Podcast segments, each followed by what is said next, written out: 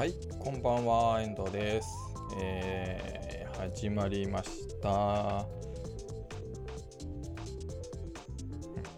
OK ですね。はい。えー、どうもどうもこんばんは。大丈夫そうかな ?Facebook OK ですね。えー、YouTube も OK、Periscope も OK と。えー、ウェブマスターのまったり30分、毎週木曜日夜 3, 3時、夜8時から、えー、毎週やっております。あー、さぎさんどうも、こんばんは。よろしくお願いします。先週はありがとうございました。ああんな感じでなんかまたね、人類の話とかこう、質問があったら、ぜひお力添えいただけると。もう10日が過ぎましたね。2019年も。あっという間に。もう今週からあれですよね。皆さん多分仕事を、えーされてるんだと思うんですけども。どうですか？皆さん。インフルエンザとか風邪とかひいてないですか？ねなんか今日もすごい寒いんですよ。東京も。本当に。僕は至って健康で健健康でっていうか元気なんですがでまああのそうですね。いつも通りあのこの配信はですね毎週木曜日の夜8時20時から30分間、えーまったりと配信をしております。ウェブマスター手帳の YouTube チャンネル Facebook ページあとはペリスコープ Twitter のライブ配信ですね。あのー同時配信をしておりますので、えーどれでもお好きなところでご視聴いただければと思います。配信が終わった後はですね、それぞれのところでアーカイブが残りますので、動画として、えー見てもいただけますし、あとは音声のみですね、ポッドキャスト配信もしております。えー Google ポッドキャストとか iTunes ポッドキャストとか Spotify とかですね、もろもろ。で、Webmaster のまったり30分で探していただければと思います。あら、さぎさん、あれですか、風邪気味ですか？いやー、お体大事にしてください。ねえ。いや、なんかインフルエンザが流行ってるみたいなで、もう、外出て人混みに行くときはマスクですね。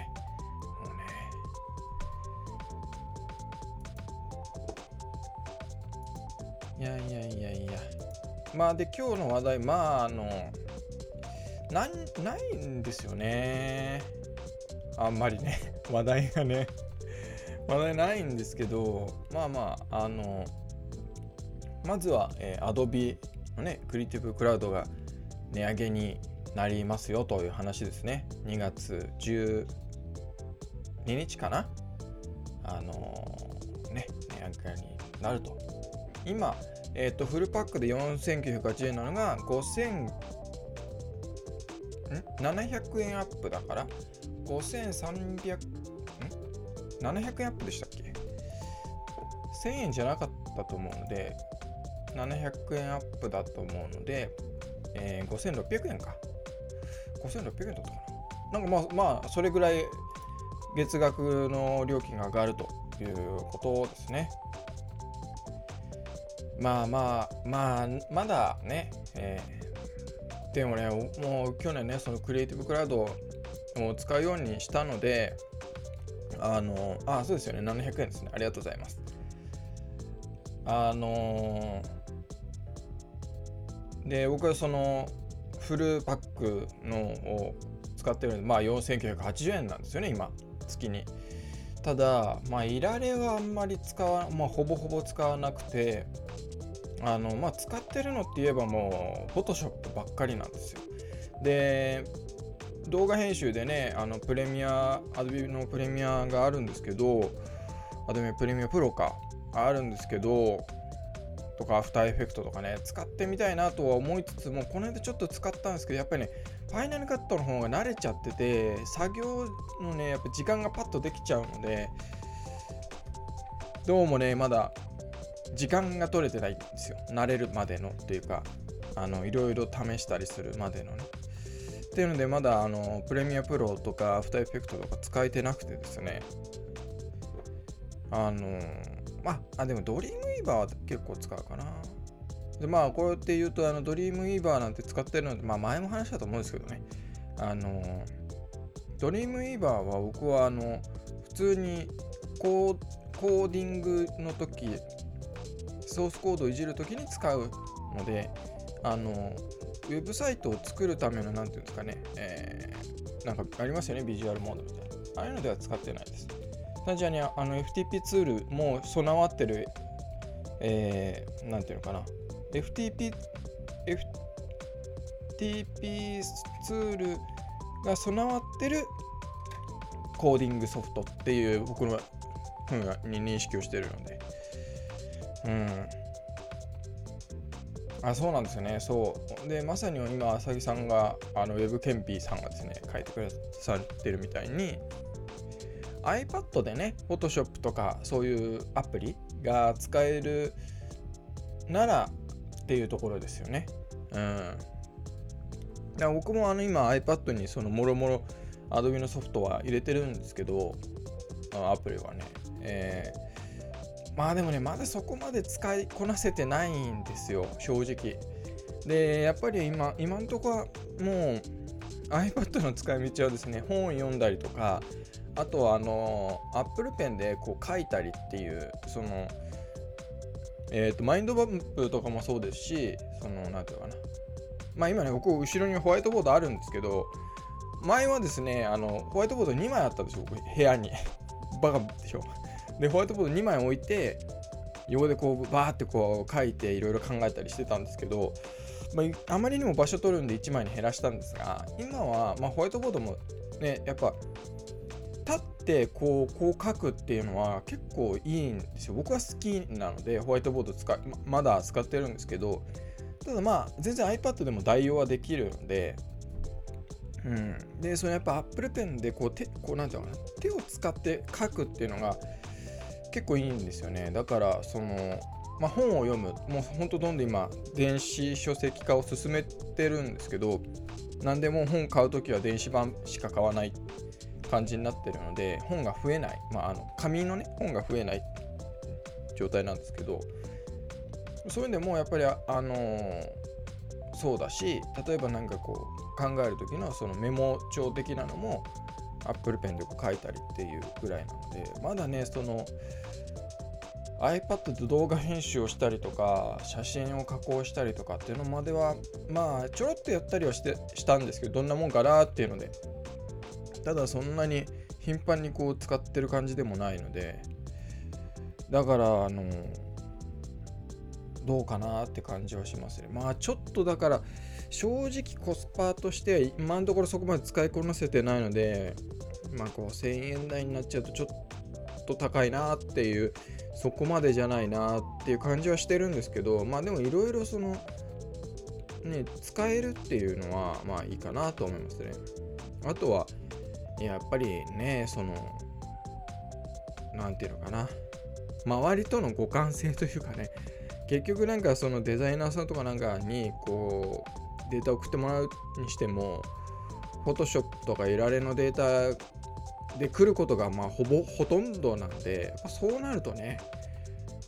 こちら側にそれを受け入れられるものがないってなっちゃうときついのでまあしょうがないなって感じですね、うん、まあでも今後ねこれがどうどうなっていくのかなっていう感じですよね。値上げするならねもうちょっとあのバリエーションを増やしてほしいですよね。こう各々に合う形というかね。うん。もうちょっとね。っていうのはちょっと思います。まあでもね、えー、まあなまあその分稼げばいいわけですから、えー、仕入れ値が増えてもう稼ぎが変わってなきゃ辛いですけどあのー、ね。仕入れ値が上がった分収入を増やせ増やすことができれば別にそれは影響なくなりますんでねっていうところですかね、Adobe はね。まだ関係ないですけど、ちょっと最近はですね、Adobe の株ちょっと欲しいなと思ってます。うん。ね使わないツール多いんですよね。その、多分デザイナーさんはデザイナーさんでその動画編集とかしないと思うんですよ。うん、で、こうね、フォトショップもいられも使うし、プレミアプロも使うし、みたいな、ドリームイーバーも使うしとかっていう、その Adobe が提供してるツールを広く使う人っていうのは、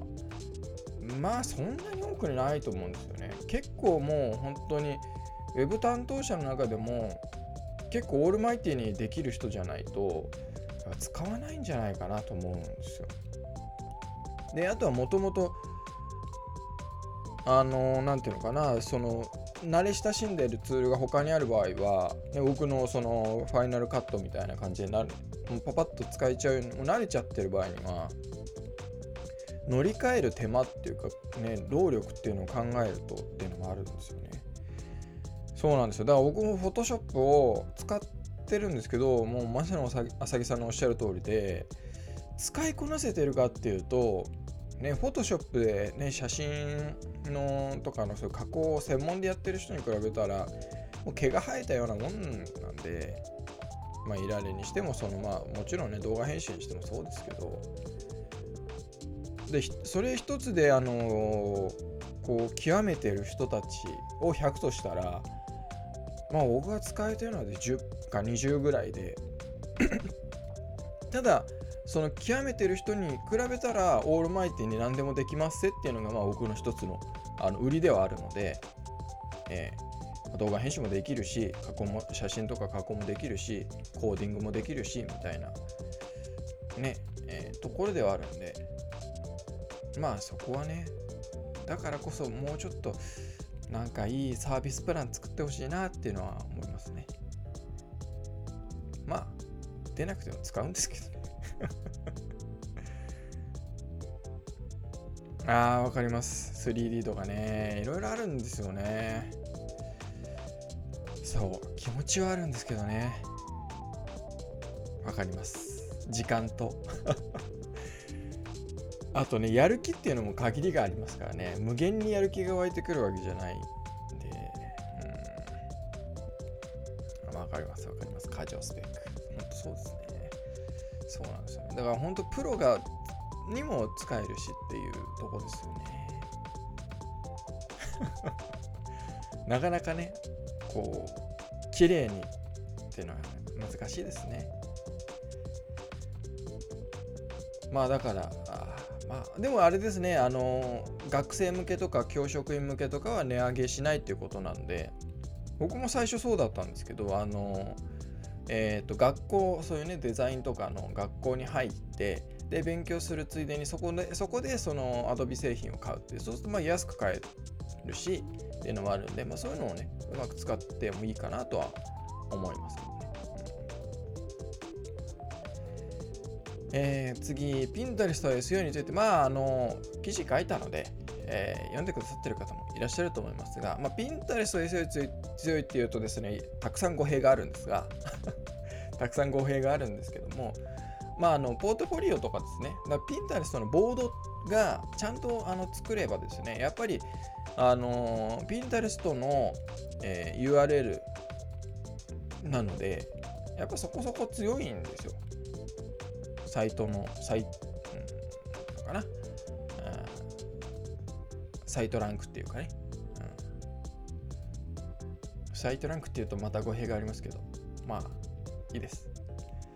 でだからあのいやだからといってですねあの SEO に強いっていうとその検索意図を考えずにあボード作ればいいって思う人もいそうだなとは思ってるんです。思ってるんですけど、まあ、そういうのは検索に上位にはしないんででそうするとですね Pinterest SEO 強いって言うから作ったのにとかっていう人が出てくるんですけどまあもうそういう人は僕今はもう全然相手にしないのでまあ想定内です。なんですけどまあ今んところそういう人は出てこないんで。で一応ねあの記事の中でもそのデザイナーさんとかはポートフォリオをボードで作ったらいいよっていうふうにちゃんと言ってるので、まあ、そこをあの勝手に拡大解釈をする人はのことは知りませんって感じ。で。やっぱりボードも、えーとちゃんと作るとですねいいと思います。あのポートフォリオでやっぱり、まあ、もちろんあのピンタレストがあればそれで他いらないかっていうとそういう話ではないんですけど、まあやっぱりねデザイナーさんとかそのウェブサイト制作をしてる会社とかねそういうところは当然その自分のそのポーテポートフォリオを見せるウェブサイトとかあると思うんですけどそれ以外にあのピンタレストでそのボードを作って、えー、そのポートフォリオを一つその情報発信のコンテンツとして、えー、やるっていうのは僕いいんじゃないかなっていうふうには思ってます。で実際あの自分でそういうじゃあどどんなものかなと思ってやってみたらまああの記事の中にも書きましたけどペライチデザインっていうまあ SEO としたら簡単ですよ。あの別にわざわざピンタレストのボード作るほどでもないぐらい簡単なそんな難しいだってペライチの、えー、公式のページのうが3つか4つ出てんのかな？そんなもんなんですごい簡単なあの全然難しくないんですよ上位表示させるのは。っていうのでやってるのであのもちろんねまあ SEO の話をして当然だと思うんですけどねその検索キーワード検索クエリによってその難しさ上位表示のさせやすさみたいなのが変わるっていうのは当然皆さんお分かりだと思うんですけどあの今回の例で言えば簡単ですと。まあこれ記事の中にも書きましたけどね。なのでまああのまあやって損はないんじゃないかなっていうふうには思います。でやっぱり僕あの以前にもやっぱ経験があってこう多分雑談でも話したと思うんですけどピンタレストであの名刺を新しくするときにピンタレストでこうどういうあのレイアウトとかどういうデザインにしようかなと思って名刺のそのデザインをのボードを作って参考用にで自分の好きなのをどんどんピンしてたんですね。でその時にあこのデザインっていうかこの名刺いいなと思うのがあってでそのピンからですねそのピン元のページを見たらその名刺のデザインをされてる人のところに飛んだんですよ。だったのであこれこのこの人に頼んじゃえばいいなっていうのがあったんですよ。なのでやっぱりそういう、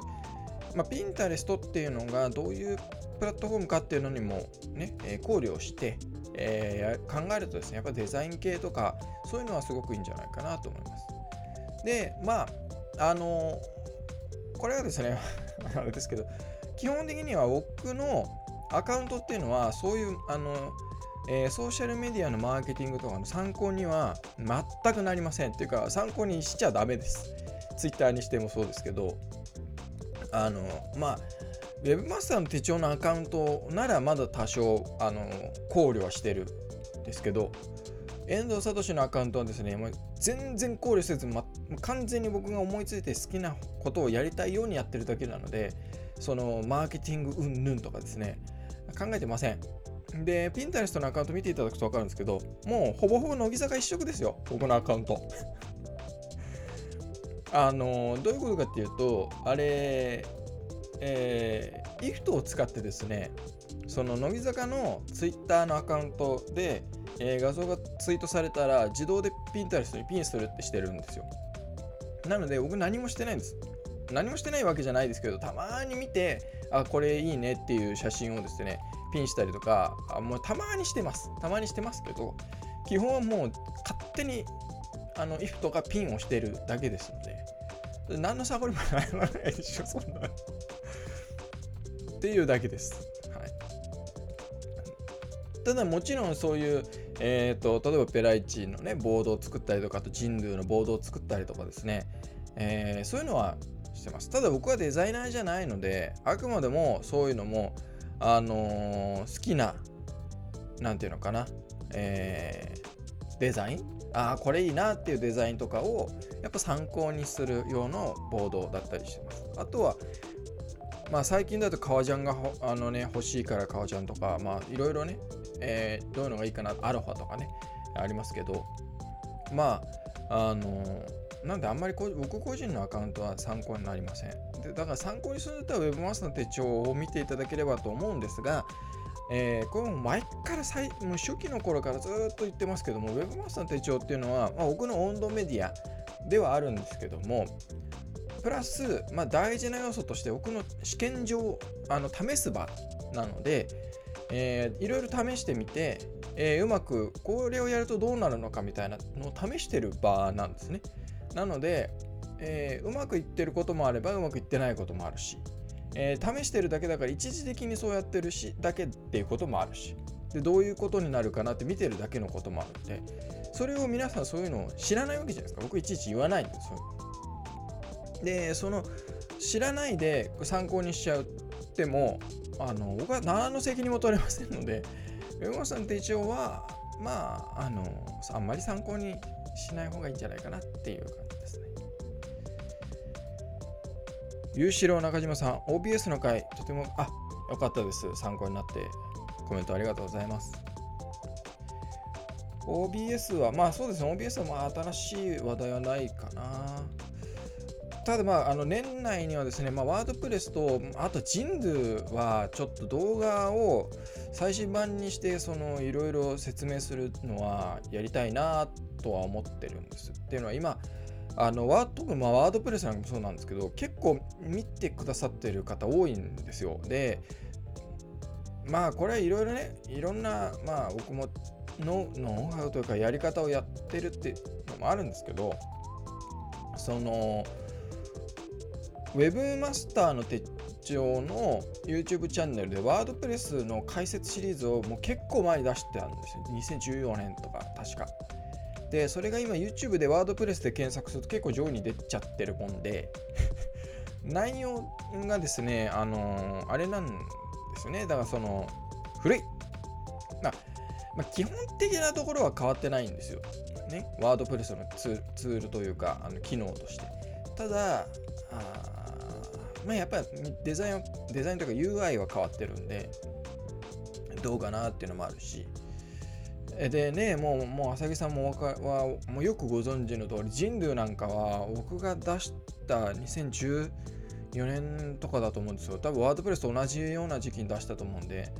にからするとですね、もう全然今画面が変わっちゃってるじゃないですか。だから、あの人類のを見てもあんまり参考にならないと思うんですよね。っていうのもあるんで、ちょっとバージョンアップはさせないとなとは思ってるんですが、まあ、ワードプレスの方はね、わかるんですけど、ジンドゥはね、最近使ってないもんで、ちょっと一回、まあ、まあ一回触ればわかると思うんですけど、めちゃめちゃ変わってるんでね。だからもしかしたらそれ作り始めたら、あさぎさんに分かんないところ、ちょっと質問のメッセージを送るかもしれないです。これ、これ、これってどうな、あれはどどうしどこ行っちゃったんですかみたいなのが出てきたらちょっとお力添えいただくかもしれないです。あ、今落ち着いてるんですか、人類。ああ、じゃあいい時期ですね。うん、作りたいなと思っております。ありがとうございます。スカイプ、ありがとうございます。そうだからまあピンタレストの話はまあ記事に書いてある通りであのぜひ、えー、いろいろやってみてください。あのボードがちゃんとね一つのページというかまあコンテンツとして成り立つので考えてみていただければと。ますまあでそういう話でその次のですね SEO はまあ、ウェブサイトの最適化だけにあらずっていう、まあ、これはもう前からそりゃそうなんですけども、とはいえ、僕があの話してるのは結構初級の話ばっかりなので、あの SEO をこれから始めようとかですね、SEO でうまくいってないとかっていう人に対して、この話をしてもですね、あの、ちょっと段階が先すぎるというか、まあ中級かな？中級上級かなって感じですけども、その、まあ SEO って要は検索結果に対してどう自分たちをこう露出するかというかえー、どう出会いを増やすかっていう話なので、あのまあ、基本はウェブサイトですよ。ウェブサイトの最適化っていうことなんですが、実際の SEO っていうのは Search Engine Optimization っていう検索エンジン最適化じゃないですか。検索エンジンに対してウェブサイトを最適化することはまあまあ間違いじゃないんですけども、本当はですね、本当は検索エンジンに対して自分たちの情報発信を最適化することが SEO だというのが僕は思ってるんですね。ただこれ言っちゃうとあの初心者の方とかまだ SEO でちゃんと成果出せてない人たちにこの話をしても頭こんがらがっちゃう混乱しちゃうだけだと僕は思ってるので言ってないんですけどなのでまあそうねその情報発信を最適化することだって考えればえー当然まあ Pinterest っていうのもまあ分かると思うしあとは Google マイビジネスとかで、えー、情報をの掲載するっていうのも大事だなってことが分かると思うし。ね。だからその例えばね旅館とかであればそういう旅館ホテル観光とかそういうのになればそういうまあ Google 検索ではですけどね。そのあるわけじゃないですか。ね。えー、ホテルの予約料金がパッと出てくるとかですね。だからそういうところにただ検索結果の上位にページ自分たちのウェブサイトが表示されればいいかっていうとそういうことじゃないよと。検索エンジンに対して情報を最適化していかなきゃいけないものだと思うので。そうするとですねやっぱりウェブサイトでだけで何かしてるっていうのではまあ十分ではないよねっていうふうにお分かりになるんじゃないかなと思うんですね。でまあその次もそうなんですけどあの基本 YouTube の動画とかブログとかですね同じなんですよ基本は。その何て言うのかな。えー、その動画まあ何て言うかな、まあ、結局みんなインターネットでそのパソコンなりスマートフォンでコンテンツを消費してるだけであって動画だろうがテキストベースの、えー、記事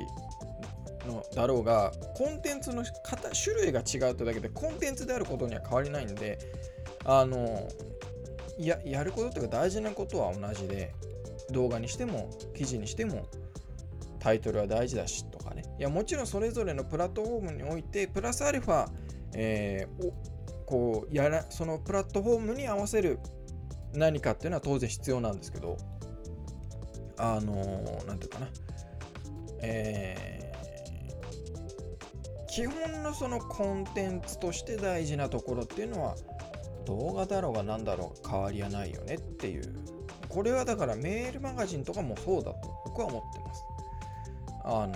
例えば最初に大事なことは言いましょうねとか。これ日本語のだとやっぱり大事なことは最後になっちゃうので。で日本語っていうのは延々とこう言葉をつなげていける言語なんですよね。ウェブマスターの手帳はなんとかなんとかでだけどもなんとかなんとかでみたいな感じでこう圧倒にこうくっつけていけるんですよただ英語の場合は大事なことは先にボンって言っちゃうのでなかなかこう同じこういつまでも本当のことなんていうのかな結果を言わずにダラダラいくっていうのがなかなか難しいんですけど。で特にまインターネットの場合は別にみんな余裕時間、まあ、テレビみたいに強制的に見せられるものじゃないですよね。まあもちろんテレビでもチャンネル変えればっていうのはありますけど電源消す消さないっていうのは。ただあのテレビよりもインターネットの方がこう任意的にそのコンテンツを消費するものですので最初が大事なんですよね つかみがね。っていうのは別に動画もなだろうがブログだろうが記事そういうコンテンツだろうがウェブサイトでも同じなわけじゃないですか。ウェブサイトのファーストインプレッションでバーンって見た時につかめない。で大事なことがページのウェブサイトの下の方に書いてあるっていうのでは読まないですからそんなに下まで。読まないんで大事なことはととにかく伝えたい重要なことは最初に言うっていうのはこれ変わらないと思うんですなのでまあ何でも同じですね。だと僕は思ってます。だからメールマガジンとかでもそうだし、僕はね、あのメールマガの最初にバンと、もう今回はこういう話ですって言って大事なことを最初に書く。で、それは、でその優先順位からどんどんどんどんで、別にそのメルマガなんて、まあ、目的達成、まあ、メルマガに限らず目的達成なので、絶対最後まで読んでもらわなきゃ困っちゃう。下まで読んでもらわないと伝わらないとかっていうことではちょっとねあの厳しいと思うのでだからそういうのも含めですね基本的にはその何て言うのかなえー、コンテンツまあ写真ってなるとね写真もコンテンツの一つですけど写真ってなるとまたちょっと話が変わりますけど、まあ、動画とかねあのテキストベースで何か伝えるとか、まあ、音声で伝えるとかっていうのは基本同じかなと思ってます。中島さん、Google のブロガーをウェブサイトにカスタマイズをしたいと。あ、いいと思います。ただ、まあ、僕も最近そのブロガーを全然触ってないので、変わったのか変わってないのか全然わからないんで、何ともあのお話できないんですけど。まあでも別にどうなのまあ一時期はねなんか Google のそのやってるサービスだから S よりもみたいな話はありましたけど、まあ、さどうなのかな最近はそういうことはないんじゃないかなとは思いますが。あのまあ一番大事なのってまあその女優表示をするっていうのもそう大事なことではありますけど目的を達成するまあ一番大事なのは目的を達成することなんですけどそのなんか情報発信っていうところで言うとやっぱり情報発信が継続できるかっていうのは大事だと思うんですね僕は。結局どれだけその素晴らしい環境というかそのウェブサイトポテンシャルの高いウェブサイトを作って、えー、ね SEO にも強いとかってまあ情報発信してなきゃ厳しいと思うんですけど、まあ、そういうポテンシャルがあるものを使ってたとしてもですね自分に合わないとかその担当者の人がちょのレベルに合ってなくてその人にとって難しすぎるっていうので精神的なこうハードルを受けてしまってこうその情報発信が滞ってしまうと。で止まってしまうってことになるとこれ一番あの僕最悪なパターンだと思ってるのであの下手でも何でもいいので継続するっていうのはすごく大事なことだと思ってます。なので、えー、その担当者の人とかご自身が、まあ、使いやすいものとかあ合ってるなとかこれ好きだなみたいなのに合うツールを選ぶっていうのは僕一つ大事なことなんじゃないかなとは思ってます。はい、結局ね、あの何て言うのかな、えー、継続なんですよ。で、まあもちろんね、そのその先の話として、ただ継続を同じこと繰り返してるんじゃなくて、一つ一つこう、何て言うのかな、えー、より良くしていきましょうねとかって話は、まあ、もちろんあるし、あるんですけどやっぱり行動をしなければ始まらないのででその行動、まあ、継続できなくなる更新が止まるっていうのは行動が止まるっていうことなのでこれはね一番避けない避けた方がいいと思うんで。でその行動が止まってしまうようなら最初からですねそれがこれは継続厳しそうだなとかっていうんだったら最初からやんない方がいいと思うんですよ僕は。別にその手段がないとできないかって言ったら別に他の手段を取ればいい話なので。うんっていうふうに僕は思います。はい、まあというわけで、えー、本日も30分過ぎましたので第113回かな？113回ですね、えー、雑談配信は本日は以上となります。えー、毎週木曜日の夜8時、20時からこんな感じで、えー、まったりゆったりと話しておりますので、まあ、時間が合う方は、あまたね、えー、ご視聴いただければと思います。アーカイブも残りますし、あとはポッドキャストで今、ね、話した音声だけも配信をしていますので、えー、Webmaster 手帳のアカウントをフォローしていただいたり、Web マスターのまったり30分で、えー、検索をしていただければと思います。というわけで、今週も30分ありがとうございました。また来週。それじゃあ。